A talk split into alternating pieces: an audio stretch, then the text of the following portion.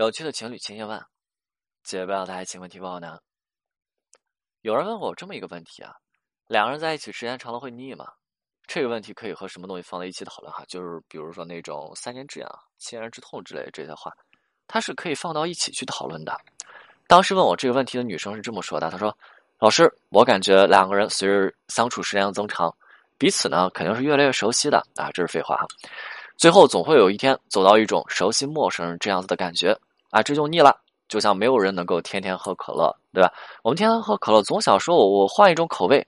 当时我正好听到这个女生给我举这个例子，我就赶紧接了她一句，我说你我我就整天喝可乐好几年了，我也没有换。当然开个玩笑哈。对于那个女生的问题，两个人在一起时间长了会不会腻？或者说为什么很多人相处了一段时间？两个人之间就会有一种腻的感觉啊。两个人相处确实，随着相处时间的增长，两个人之间的神秘感一定是下降的。你看一下，你认识他一天，跟你认识他十天，你认识他一个月，你认识他十个月，你认识他一年，你认识他十年，两个人之间这种熟悉程度一定是不同的，对吧？认识他一一天会觉得哦，这人好有意思啊，我想更多的了解他。但是你认识十年了吗？还想了解这个人吗？对吧？神秘感一定下降，这也代表是两个人之间的吸引水平下降。但是这样子的吸引是不可能下降到零的，这里一定要注意。如果你想一下，两个人之间吸引就是零，那干脆就一定会分手的，干脆就已经分手了。所以两个人能够在一起，一开始的吸引水平一定是远超正常数值的，对吧？这个人让我感觉说看到第一眼眼前发亮，那个时候我想跟他在一起。所以人群当中，对吧？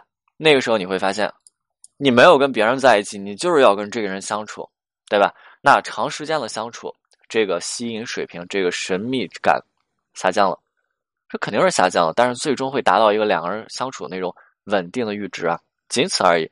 缺少了之前那种激情，多了一些平淡和平稳。这和我们认知的爱情，对吧？很多人在对于爱情这种认知是有了差异，很多人就觉得爱情代表什么？爱情最具有特点的就是激情，没有了激情，那那我们就没有爱情了。他把这个东西划等号了。有的人就觉得这个时候就觉得不对啊，没有了激情就不对了。这样子的爱情和电视剧当中那种起起落落，不对不对不对哈，我们的爱情不对了。这不是爱情当中应有的模样了。然后呢，他们为了追求那种电视剧当中模板式的爱情，然后干嘛呀？刻意制造矛盾。当然，这样子的人是比较少的。这完全就是对情感认知水平过低哈，层次过低。回归正题。那些在爱情当中腻的人，你看一下，两个人一定是长时间的相处过程当中啊，彼此没有去给到对方提供充足的情绪价值，这就导致生活过程当中啊，两个人相处过得就跟喝白开水一样，没有味道了。所以感情腻的人，不是什么缺乏了吸引，而是忽略了感情的维护。他们享受着爱情，他们总是希望对方能够给自己惊喜。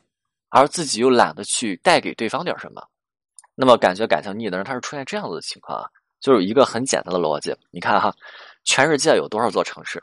也有特别多哈。那两个人相处最浪漫的事情，不就是说相同的人去做不同的事情，对吧？去踏遍天南海北，去游遍山川大河。你有有这么多的城市啊，你一个月去一座新的城市去看一看，跟自己的爱人、跟自己的伴侣、跟自己的恋人，你就去那边玩一玩，谈谈天，说说地的。你会发现，说两个人会缺乏新奇的那种感觉，会腻掉？不会哈，根本就不可能，对吧？我去海南，我可以干嘛？我可以去吃椰子，我可以去潜水，然后我可以去滑雪，我可以去滑翔，等等等等等，可能腻吗？不可能腻的。就比如说你在泰山下喝的可乐的味道，和你在泰山的山巅喝的可乐的味道能一样吗？就根本不可能一样，可能泰山价格都不一样。泰山下一瓶可乐价格三块钱，泰山上一瓶价格多少钱？二十块钱。所以啊，两个人相处的过程当中，如果你会发现说你自己感觉在这份爱情当中有些腻了，这个时候是不是自己需要在爱情当中去行动一下，去维护一下了？对吧？OK，今天内容就到这里，我们清酒，我们下次再见。